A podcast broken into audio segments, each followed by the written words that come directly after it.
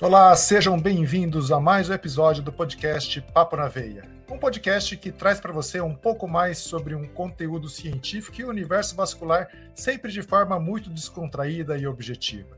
Sabe aquelas vezes que você fica em dúvida sobre o tema, não sabe o que utilizar para o tratamento? Então, com este podcast, deixe tudo para trás. Eu sou o Dr. Rodrigo Kikuchi, cirurgião vascular e o seu anfitrião no podcast Papo na Veia. E hoje eu estou com o Dr. Fabrício Santiago, cirurgião vascular lá de Goiânia, um grande amigo pessoal também, ele que coordena o Instituto de Doenças Venolinfáticas da mesma cidade e também ajuda a gente lá no Ecos Cursos, uma, eh, sendo, sendo monitor de vários, vários treinamentos e vários cursos. E hoje a gente está aqui para falar de um assunto para lá de delicado, complicado, mas também muito importante, que é trombose. Seja muito bem-vindo, doutor Fabrício. Olá, pessoal. Bom dia. Muito bem, Fabrício. Tema de hoje: trombose. Que teminha, hein? Não é nada fácil. Uh, uh, quando a gente fala de trombose, é, gera um, um, um, medo muito grande na população, né? É, é, fala, fala até fala, ah, doutor, estou com trombose, eu vou morrer do, do coração. Afinal de contas, é, explica para gente o termo trombose, é, para quem não é especialista, quem não é médico, sobre diferenças, né? Que a gente fala trombose em geral, mistura o coração, mistura uma, um tipo de circulação com outra. Afinal de contas, o que, que é essa tal de trombose?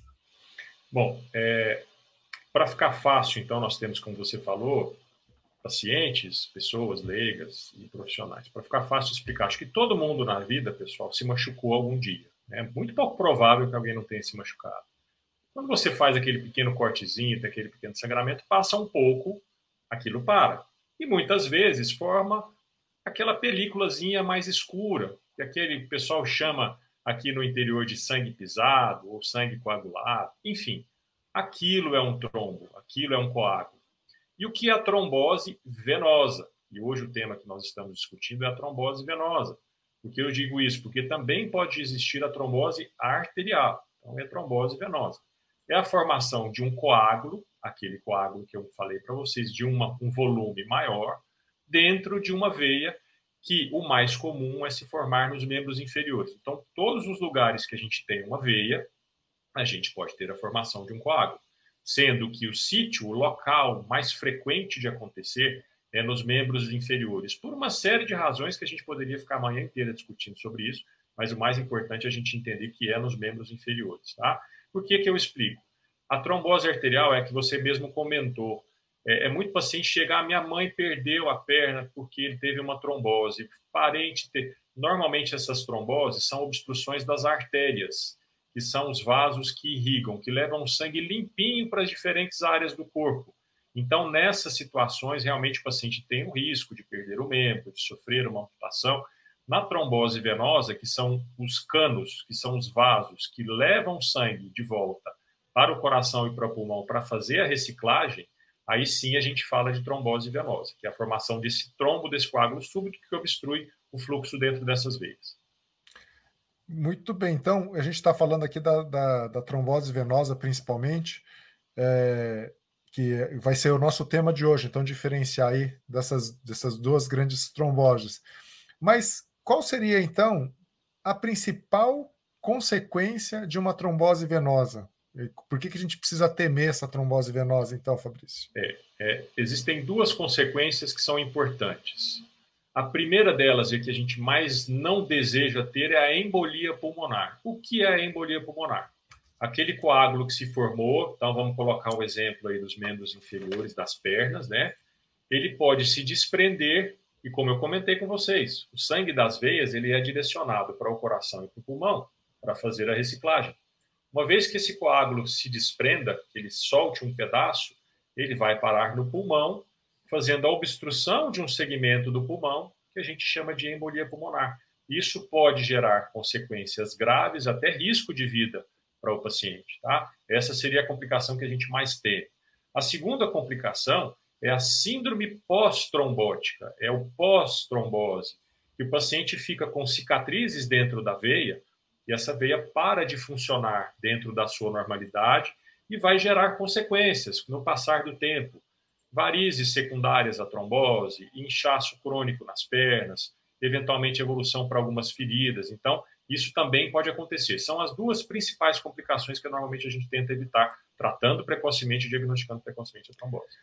Muito bem, então as consequências são potencialmente graves mesmo. Então é, o, o medo não é infundado, né, de todo mundo de falar, ah, doutor, estou com medo de trombose, doutor. Sim, com certeza. Então, então realmente não é infundado. Então, pessoal, vocês estão escutando a gente aí, não é, não é, não é brincadeira, não, não é coisa da cabeça de vocês essa preocupação.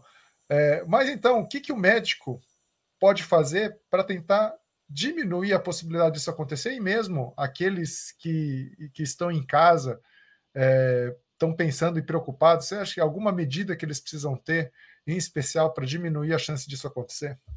Procurar o atendimento imediato, pode ser profissional da saúde, preferencialmente o médico, tá? de preferência o cirurgião vascular, que é o profissional treinado para tratar e acompanhar, mas nós temos, na verdade, qualquer médico tem formação profissional para fazer o diagnóstico, inclusive iniciar o tratamento da trombose venosa. E eu costumo dizer, perna inchou subitamente e apresentou uma dor que não existia, procure o médico. Tá? Esse é, é, é vamos dizer, esses é, são os dois sinais clássicos de trombose venosa, como eu disse, repito, pode ser no membro superior, pode ser dentro da nossa cavidade do abdômen, do tórax, mas disparadamente os membros inferiores às pernas é o mais comum. Então, perna inchou de forma súbita, né, e começou uma dor que você não estava apresentando, procure o atendimento médico, que quanto mais rápido você procurar, mais rápido você vai ter diagnóstico e você vai fazer o seu tratamento. Muito bem, isso isso acaba sendo sendo primordial, então essa avaliação essa, essa avaliação, esse diagnóstico precoce. E qual que é o tratamento? O que, que, que faz? Diagnosticou e aí? A, a grande maioria dos casos, que puxe, os pacientes usam medicamentos que a gente chama de anticoagulantes.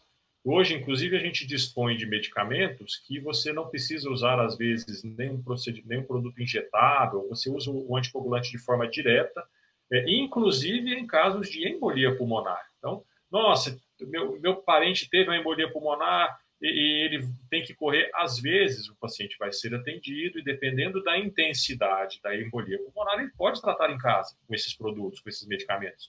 Mesmo as injeções de anticoagulante. Mas, enfim, na grande maioria dos casos, os tratamentos são feitos com medicamentos via oral, com algumas exceções.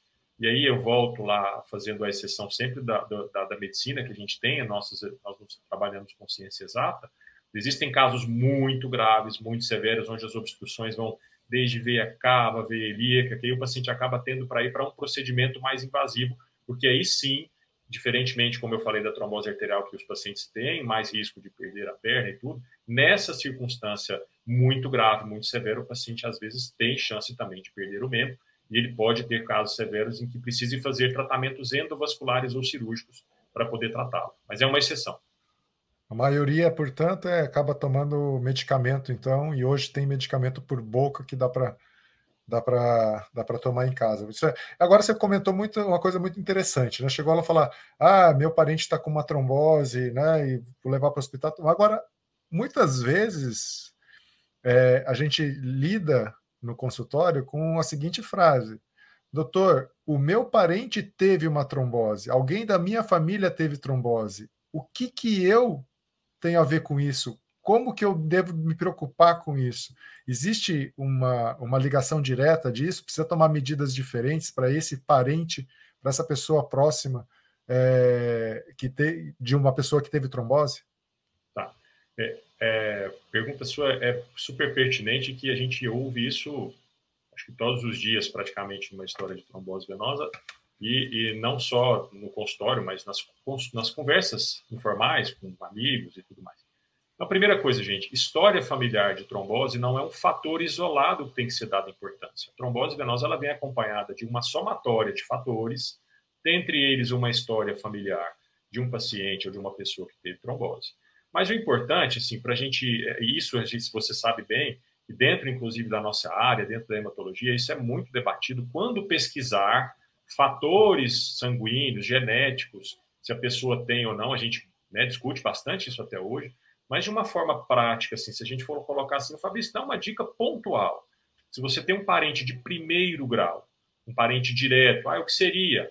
Um irmão, um, um primo de primeiro grau, talvez nem primo, mas assim, é, é, parentes diretos, mãe, é, irmão, irmã, que tem histórico de trombose, nessa circunstância a gente costuma se preocupar mais um pouco e mesmo assim nem sempre a gente fica investigando. Porque é aquela história de procurar chifre em cabeça de cavalo, a gente vai achar e vai causar muito mais confusão do que não. Só para vocês terem uma ideia, é, existem algumas alterações sanguíneas que, se você dosar na população de uma forma geral, você vai ter até 45% de prevalência numa forma que a gente chama de heterozigota, que não vai mudar em nada a vida da pessoa, só vai colocar caraminhola na cabeça dela. Então, assim, o médico ele vai saber discernir isso, mas de uma forma prática. Quando eu deveria me preocupar com a sua pergunta? Se você tem um parente de primeiro grau que teve uma ou mais tromboses, aí realmente você precisa se aconselhar com um profissional da área. Isso é muito interessante. Agora vamos até conversar um pouco com os nossos colegas que estão ouvindo a gente, né, os profissionais de saúde, porque isso é, é uma dúvida que você vê, cerca até a gente que é profissional da área, sobre esse esse fator que você comentou, que é o fator 5 de Leiden em heterozigose, que muita gente acaba, acaba tendo, é, diagnosticado aí, pediu. É, essas pessoas, você faz alguma orientação, e a gente, eu vejo muito, acaba acontecendo muito com amigos meus não médicos, fala, ah, eu tenho, eu tenho um, um problema lá no sangue, e o médico, às vezes, colega que não é cirurgião vascular, não é angiologista, não é especialista, é um clínico geral mesmo, ou mesmo alguém de qualquer outra especialidade falou: ah, não, é melhor você tomar um, um comprimido aí para viajar. Né? Ah, vou viajar para os Estados Unidos, vou fazer uma viagem mesmo dentro do Brasil mais longa de carro, e o pessoal acaba usando. Então, de forma objetiva, a pessoa que, que pegou, olhou lá, fator 5 de Leiden heterozigose, né? Ou o fator V, né? Porque o 5 acaba sendo V. É, e o médico que pegou lá, fator 5 de Leiden heterozigose, que tipo de prevenção diferente ele precisa fazer com este dado? É, você falou do fator 5, mas um, um, que dá muito trabalho no consultório é a mutação da metiltetrahidrofolato redutase ah. também, que essa daí é campeã, porque ela é prevalente demais e essa é principalmente muita... nas mulheres. Isso, gente... dá muita canseira para gente. Né? É... Então, assim, que puxa, é, é, eu acho que a medicina é uma arte. E quando, quando a gente fala de arte, existe objetividade, existe subjetividade, tá? Isso é importante. A gente se prende muito a regras. Eu acho que medicina baseada em evidência ela é uma necessidade. Nós precisamos fazer isso para a gente ter menos problema. Mas existe uma coisa também que você falou aí. Você pega uma situação onde a pessoa descobriu que tem um problema, é uma pessoa que fica extremamente neurotizada com aquilo é uma pessoa, eu acho que dependendo da, da severidade, do psicológico e das circunstâncias, você vai falar assim, não, realmente, esse amigo, ele vai fazer uma viagem de 16 horas, ele está neurotizado, se eu não, pelo menos, aconselhar ele a usar do jeito certo, porque até a dose profilática do anticoagulante, ela é numa dose menor. Então, às vezes o colega vai, a pessoa vai comprar numa dose alta e vai ter problema. Então, individualmente, eu acho que é interessante que você individualize, mas de uma forma geral, gente, não é necessário. Medidas básicas, como, por exemplo, deambulação, uma boa hidratação, né, movimentar, a brincadeirinha de movimentar os músculos da panturrilha, movimentar os tornozelos, às vezes isso por si só é suficiente. E usar uma meia de compressão, por exemplo, que tem a intensidade também adequada para essa situação. E lembrar que anticoagulante, o nome fala, ele anticoagula, não é isento de complicações. A pessoa pode ter um problema um sangramento, por exemplo, que normalmente não é grande, com o uso de anticoagulante. Então, não é um chazinho que você toma durante a sua viagem para poder se prevenir. Mas você falou uma coisa muito legal aí que fica de mensagem para todo mundo, então, seja médico, profissional, outro profissional de saúde, ou seja alguém que é curioso no assunto, né? É, não tem coisa absoluta, cer to totalmente certo, totalmente errado, né? Acho que acho que isso é uma coisa que a gente tem que levar muito, porque às vezes aquele comprimido que deu, falou, não está errado. Né? Então, realmente tem essa, essa, essa questão de analisar individualmente cada caso a caso. E é realmente isso que é o nosso papel. É, e agora falando especificamente da trombose já já ocorrida e diagnosticada, né? É, tem um medo principal aí que falou a complicação da embolia, que é esse coágulo chegar lá e migrar para o pulmão.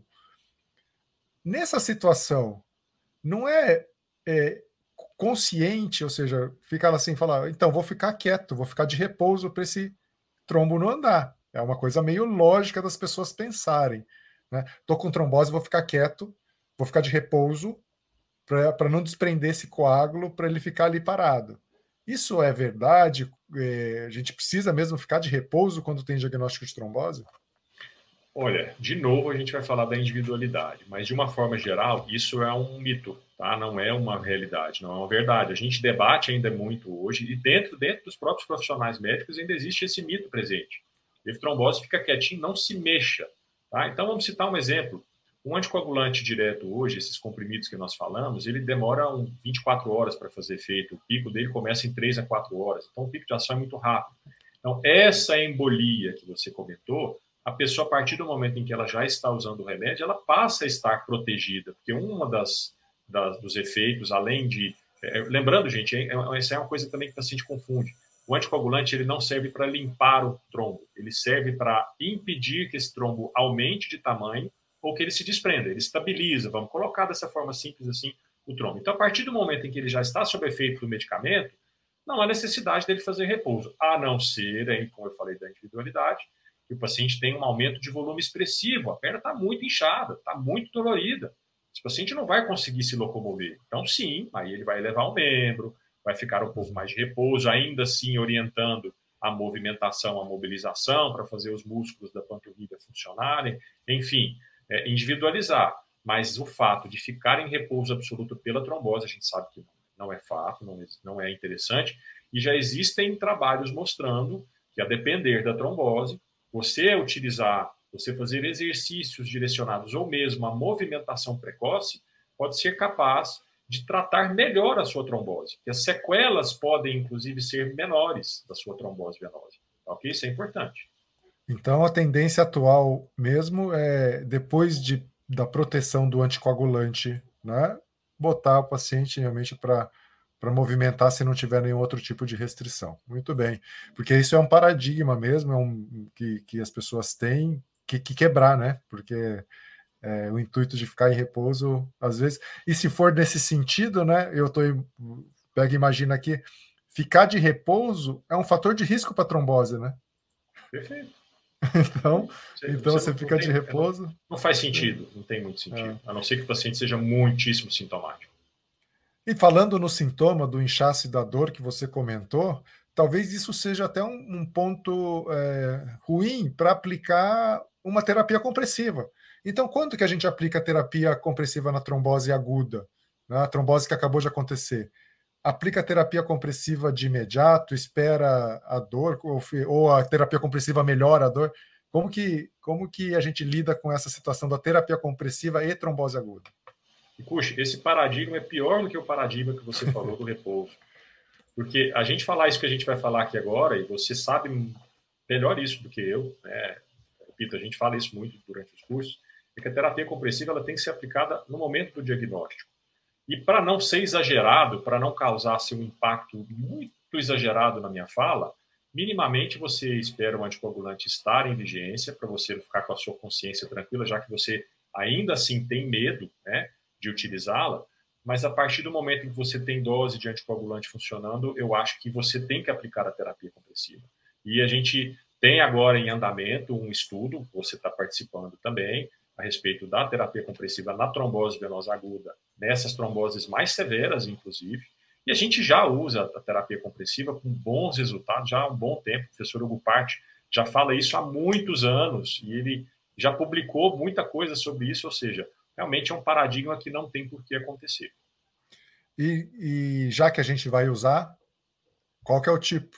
Que tipo de compressão? É, que, ou veste uma meia só? Enfim, é, qual gente, é a sua orientação para isso? É, a gente não vai achar né, nenhuma regrinha sobre isso, não vai ter, mas o que a, a gente gosta muito, a gente usa bastante, é a terapia de curta elasticidade. Né? A gente pode usar as bandagens, que funcionam muito bem, e hoje também nós temos os dispositivos de velcro, que é esse estudo que nós estamos rodando agora na trombose venosa aguda. E assim, é uma coisa que é, é um divisor de águas. Eu digo para vocês que quem usa na prática diária, é impressionante como o paciente melhora a dor e o edema é algo assim incrível, né? É a, o alívio sintomático é alguma coisa que, na minha opinião, acho que o estudo deveria ter, inclusive, ter parado, porque os resultados são tão bons na aplicação da terapia compressiva correta que a gente sabe que funciona. Mas, enfim, você perguntou, eu acho que a, a terapia compressiva de curta elasticidade ela é mais confortável na fase aguda e depois o paciente migra para meia. Aí uma trombose pouco sintomática, com pouco edema, meia elástica. Não tem problema nenhum em você usar uma meia elástica também, está indicado, apesar dos estudos não terem ajudado por conta de metodologia ruim. Tá? Mas, enfim, é, os materiais de curta elasticidade, principalmente em paciente muito sintomático, vão muito bem. Isso é uma coisa interessante que você comentou aí, Fabrício. É, que os materiais que são de curta elasticidade eles são mais confortáveis, né? Que, que, que se um paciente com trombose é, aguda, às vezes ele está com, com, com dor, está se sentindo incomodado, e, e, realmente o material de curta elasticidade ele tem mais conforto. Isso é muito lógico de explicar, porque ele não está exercendo uma pressão contínua de fora para dentro. Então, isso é muito fácil de explicar. É, mas usamos esse material ou e depois mudamos para uma meia. O paciente está lá, já não sente mais mais nada da trombose, né? já está, já fala, doutor, já não tenho mais dor, estou voltando ao normal. A pessoa que está escutando a gente também, fala, eu tive uma trombose há um mês e meio, doeu um pouco no começo, agora tá incha um pouquinho, mas nada demais. Eu preciso continuar usando essa meia? Quanto tempo eu preciso usar? Por quanto tempo mais eu preciso usar a terapia compressiva? Então, Fabrício, por quanto tempo depois de uma trombose está orientado a usar a terapia compressiva? Não existe resposta para essa pergunta. Puxa, é o bom senso de novo, mas de uma forma geral. Então vamos traduzir, já que não existe resposta, vamos traduzir para a prática diária, que é o que a gente pode falar, o que a gente usa e é que a gente vê que a resposta é boa. Se o paciente saiu da fase aguda e não tem absolutamente mais nada, eu ainda assim insisto na ideia de usar por pelo menos o tempo de anticoagulação, que a gente sabe que hoje o mínimo são três meses, né? Iniciou a anticoagulação, então, as diretrizes, diretrizes são claras, que no mínimo três meses. Então, eu acho que nesse período de tempo ele deveria utilizar a terapia compressiva, seja o que for, mas normalmente a gente vai usar nessa fase já mais crônicas meias elásticas, tá? Então, essa é a minha orientação. Ah, agora o paciente tem sintomas ainda, ele persiste com edema residual, aí não, aí eu acho que é indiscutível, e aí você vai individualizar o que é melhor para ele, mas aí a terapia tem que ser contínua até você estabelecendo padrões. Ah, nós vamos sair aí de uma meia tá? teve uma sequela muito grave, uma meia de compressão mais intensa uma mais suave, aí você vai fazendo o jogo de acordo com a individualização. Mas aí o paciente acaba tendo de usar por um período mais longo. Muito bem. E, e aí outra pergunta que, que é uma dúvida, né? A gente tem muita gente que está que tá escutando a gente aqui fazendo, fazendo academia, né? E, e porque eles isso é uma coisa do podcast. A pessoa lá está fazendo academia, está fazendo exercício, e aí ela pegou e pô, tô, tô, escutando uma coisa aqui de trombose. Eu tive trombose um mês, eu poderia estar fazendo academia? E aí, o exercício físico depois de uma trombose diagnosticada, quando que pode, não pode, uma atividade física? Eu estou falando aqui um, um, uma, um exercício. É, e aí você pode comentar os, os tipos de exercício diferentes, porque a gente falou do movimento, né? Do movimento, que é uma coisa de não ficar de repouso. Mas e o exercício propriamente dito? E que tipo de exercício estaria liberado, não estaria liberado? A pessoa que teve trombose há 45 dias está com a meia elástica lá fazendo uh, o exercício dela lá na academia, ela tem que parar de imediato assim que escutar a sua resposta ou não? E aí? Não. Eu, eu presumo o seguinte: se ela está na academia fazendo exercício e está escutando papo na veia, é que ela está tá tudo de bom. Então ela tente continuar o exercício. Né? O exercício, gente, para essa situação, a gente não tem padrões, mas é aquele que for mais agradável e for mais perto da sua casa. Nós não temos essas limitações ainda. Repito, a individualização é fundamental. O paciente que desenvolveu uma síndrome pós-trombótica com muitos sintomas, tem um edema volumoso, você vai pedir para aquele, aquele paciente, durante um período de tempo, não faça exercícios muito vigorosos. Mas então, a gente tem quebrado uma barreira hoje, o Eduardo da Mata já esteve presente aí no podcast, mostrando que exercícios resistidos de fortalecimento, de ganho de força, são exercícios muito bons para a circulação de uma forma geral, linfática, venosa, e a gente não sabe essa tradução para a trombose venosa, mas seria uma das opções. Mas o, o, o, o resumo, eu acho que é um, um bom, uma boa união entre o, o, educador físico, profissional de educação física, e o médico. Tá? E discutir isso eu acho que não é, não é problema. E você, é, eu, não existe contraindicação formal para nenhum exercício físico, desde que o paciente assim tenha um quadro clínico que permita. Olha só, a trombose, é, a gente conversando aqui, né, a gente vê que a trombose ela, ela tem entre as principais causas de, de, de morte no mundo, né, os eventos tromboembólicos, as tromboses em si, é, e isso gera uma série de preocupações e a gente vê o quanto que muitas, muitas vezes o conhecimento ele acaba sendo vago, né?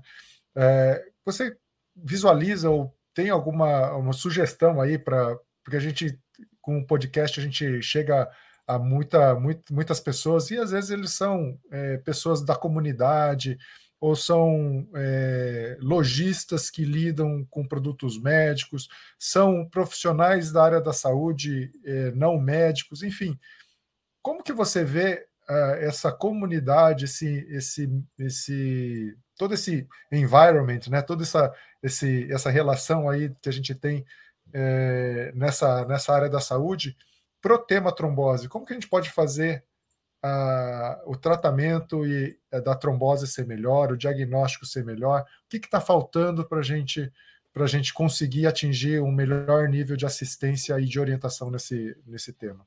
É, primeiro, como a gente já comentou, atendimento imediato quando você sentir os sintomas ou você ter o quadro clínico que nós comentamos. Esse é o primeiro ponto. Então, agora, já que temos leigos e, e profissionais ouvindo, uh, provavelmente vão ter alguns que vão fazer alguns diagnósticos de trombose agora, a partir de agora em diante. Né? É, o segundo é, é uma coisa importante que você falou em relação à questão da morbimortalidade. Uh, o tromboembolismo venoso, dentre as, as, as nós retirando as causas de doenças, mortes violentas ou doenças transmissíveis, é a terceira principal causa de, de, de morte no mundo e é a primeira causa é, é, de, de, de, óbito hospitalar prevenível, mais do que a infecção. Tá? Então, ou seja, existem maneiras de se prevenir. Como? O profissional da saúde, o médico, vai te orientar com relação a isso.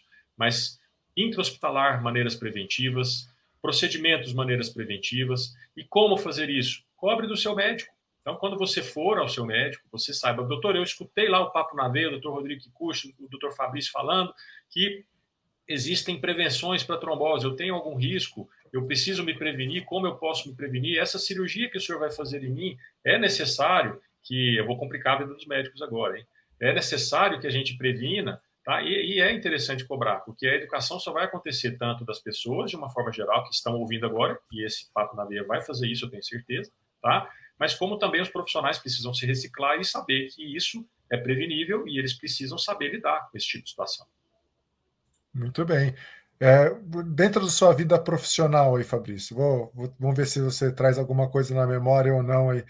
É, qual foi o, o, tipo? Você já, já enfrentou uma situação aí é, complicada ou difícil com algum paciente? Porque existem os mitos. Quais são os principais mitos de trombose, fora que a gente, alguns que a gente comentou aqui, que a população jura que é verdade, mas não é verdade, assim, que você pode falar, ó, oh, isso aqui, pessoal, todo mundo acha que é, mas não é? O que a gente pode. Você traz na memória alguma coisa assim? Não, tra... a memória está bem fresca com relação a isso, principalmente por conta da Covid-19, né? Então, eu vou falar três mitos aqui que acho que foram campeões, que um já é antigo, um campeão antigo, esse é, é, é ganhador de longa data, que são os contraceptivos orais, os, os hormônios anticoncepcionais ou terapia de reprodução. Ah, dentro, dentro da graduação, hoje, a gente escuta muito dos alunos e muitas pessoas perguntam, os pacientes, inclusive, doutor, usar hormônio dá trombose. Eu sei que dá trombose, eu já ouvi falar que dá. A gente é, é assim, ó, vou, vou, de forma prática. Uma gestante, uma puérpera, ela tem quatro vezes mais chance de desenvolver um tromboembolismo venoso durante o seu procedimento pós-parto ou no final da gravidez do que uma paciente não grávida. Não estou assustando as gestantes, pelo amor de Deus. Eu estou dizendo que que a gravidez ela tem uma série de comemorativos ali que fazem com que os riscos sejam um pouco maiores. Faça seu pré-natal bonitinho, acompanhe com seu médico que vai dar tudo certo. Mas é um fato, esse é, um, é uma matemática que existe. Então, em tese, o contraceptivo ele pode até servir como um fator protetivo, tá? No caso de uma gravidez indesejada, enfim. Então, é, e é óbvio, existem N tipos de hormônios com N tipos de dosagem. Então, vai depender da orientação do seu médico ginecologista obstétrico. Bom, esse é um dos mitos, que anticoncepcional dá trombose. Não é verdade, tá? Isso Existe uma associação, mas ela é individualizada e você tem que procurar a orientação do seu médico é, é, que vai cuidar de você. Segundo os dois outros pontos da, da Covid, vacina da trombose.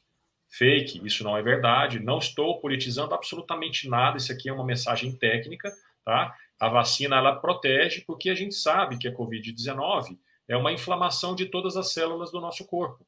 E uma inflamação de todas as células do nosso corpo, incluindo dos vasos, nos predispõe a usar, a nos predispõe a tromboses, a fenômenos trombóticos. Então, a vacina nos protege é, é, contra isso. Então, a vacina, existem relatos de casos individuais, pontuais, de algumas vacinas, sim, mas o benefício é absurdamente maior do que qualquer menção de risco. E toda a Covid-19 da trombose. Isso é outra coisa também para finalizar, o terceiro ponto, tá? Que nós estamos finalizando aí o processo da pandemia. Se tudo der certo, isso vai passar, esse pesadelo vai passar. Ainda a gente vê que o uso de anticoagulantes de forma indiscriminada pelo receio da trombose, isso é uma coisa muito vigente. A gente tem relato de óbitos de uso de anticoagulante, mesmo em, em, em forma profilática, é, de pacientes que usaram de forma indiscriminada. É importante, então, assim, individualizar, sim, a Covid-19, mas o Fabrício acabou de falar que causa uma inflamação, que ele é uma doença que pode. Sim, pode, mas a gente também individualiza o fator de risco de cada pessoa para saber se ela vai fazer uso de um medicamento ou não, um anticoagulante ou não, entendeu? Jovem, 25 anos, atleta, teve uma Covid, nem tosse direito teve, está em casa fazendo o isolamento dele, mas está usando anticoagulante. Pelo amor de Deus, não precisa, porque ele vai ter um problema depois de uma coisa que não precisava acontecer. Tá bom? Então, esse é outro, não dar 100% de trombose para todos os casos de Covid-19. Tá bom, pessoal? Hum, muito bem. E quem, quem ficou curioso também um pouco mais sobre a Covid-19 aí, esses relatos, lembra que a gente tem o capítulo do Dr. Marcelo Moraes, que está muito interessante, falando só sobre, sobre essa área vascular na Covid. Mas, Fabrício, eu tenho uma colocação aqui a mais que você falou, três, e quando você estava falando, veio na minha cabeça alguma uma coisa. É, Dimirude. Chove, é chove. Né? Chove, chove, chove aqui é, a, as perguntas sobre o Dímiro D. É, ou de Dímiro, é né? Porque, e agora está todo mundo especialista no assunto, você sabe, né? Então, que que esse negócio aí, que a gente tem que lidar, esse, o pessoal chega e fala, doutor, meu Dímiro D está 800, é, tá, agora está 1.500, é, ele estava 1.500, está 800, com 1.500 eu usava anticoagulante, agora não, eu estou com trombose, não estou com trombose, isso já é o diagnóstico de trombose, afinal de contas, o que fazer com esse negócio aí que está todo mundo dosando agora? É, a, esse é uma encrenca para nós e se tornou um, uma epidemia né, de aumento de dímero D na Covid-19. Eu vou falar o porquê, não foi só pela Covid-19. Infecção de garganta pode aumentar dímero D, Lesão muscular pode aumentar dímero D. Uma virose pode aumentar dímero D. Então, dímero D é uma fração que se dosa no sangue é de uma fração que tem na cascata, nos fatores lá da coagulação na formação de um coágulo. Isso é um fato, tá? Mas existem pessoas que já tinham ou têm dímero D elevado de forma natural, a pessoa nasce com esse essa alteração, vamos colocar assim, essa predisposição, e de repente essa pessoa descobre e aí começa a indiscriminar. O que a, a gente fala? É, é assim, ó, para os profissionais médicos que estão ouvindo e para o paciente também poder discutir isso com o médico. Não faça nada, não peça nenhum exame que você não sabe o que vai fazer com o seu resultado.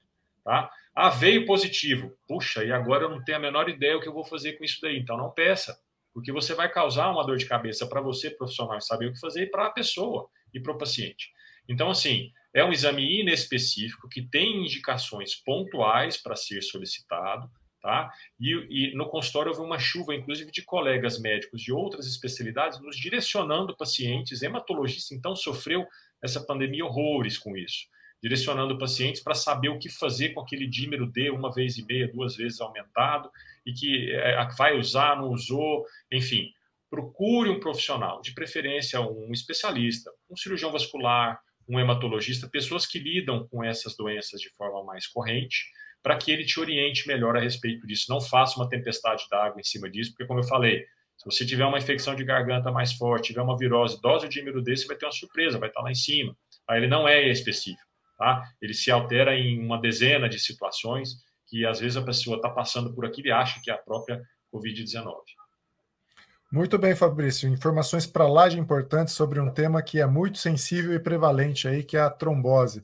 Mas a gente ficou devendo uh, no, no, no, capítulo de meias 35 o seu contato, porque as pessoas querem pedir as coisas para você, inclusive pedir o porco na lata. Como que as pessoas podem te achar, Fabrício, na, na, na internet, mídia social? Deixa aí o seu, o seu, as suas referências para que as pessoas possam pedir o porco na lata aí para você. Ah, meu contato, o jeito mais fácil de me contactar, caso vocês queiram, pelo e-mail fsan09@hotmail.com, F de faca, S de sapo, A de avião, N de navio 09 hotmail.com. A, a, minha rede social ela é profissional, eu não tenho rede social pessoal, é o idvl med, tá? Não vão ver, eu não, não tenho milhares de seguidores, porque inclusive não tenho tempo, inclusive dedicando aqui ao Papo na Veia, o tempo que nós temos, né, que puxa é participar de educação continuada, a gente acaba não tendo muito tempo para rede ou mídia social. Então, caso vocês queiram nos contactar ou nos seguir, eventualmente são esses os contatos mais práticos e mais fáceis. Muito bem, Fabrício. Muito obrigado pelas suas informações e esclarecimentos sobre trombose, porque dessa forma a gente chega ao fim de mais um episódio do podcast Papo na Veia. Espero sinceramente que você tenha gostado desse episódio, desses esclarecimentos sobre trombose, sem dúvida nenhuma que vai enriquecer a sua prática diária e também vai enriquecer você que queria saber um pouco mais e está, estava curioso sobre o assunto. Por isso, inscreva-se é, no nosso canal do YouTube, siga a gente nas plataformas de podcast. Continue dessa forma acompanhando o podcast Papo na Veia. Lembre-se, se você tiver sugestões de temas, elogios ou críticas, escreva nos comentários ou envie um e-mail para jobstbrasil@este.com Lembrando que este se escreve com E, dois S e TY. A gente também está no Instagram, JobstBR. Não deixe de compartilhar e curtir esse episódio. E não fique sem assunto, continue acompanhando o podcast Papo na Veia. A gente se encontra no próximo episódio. Até lá!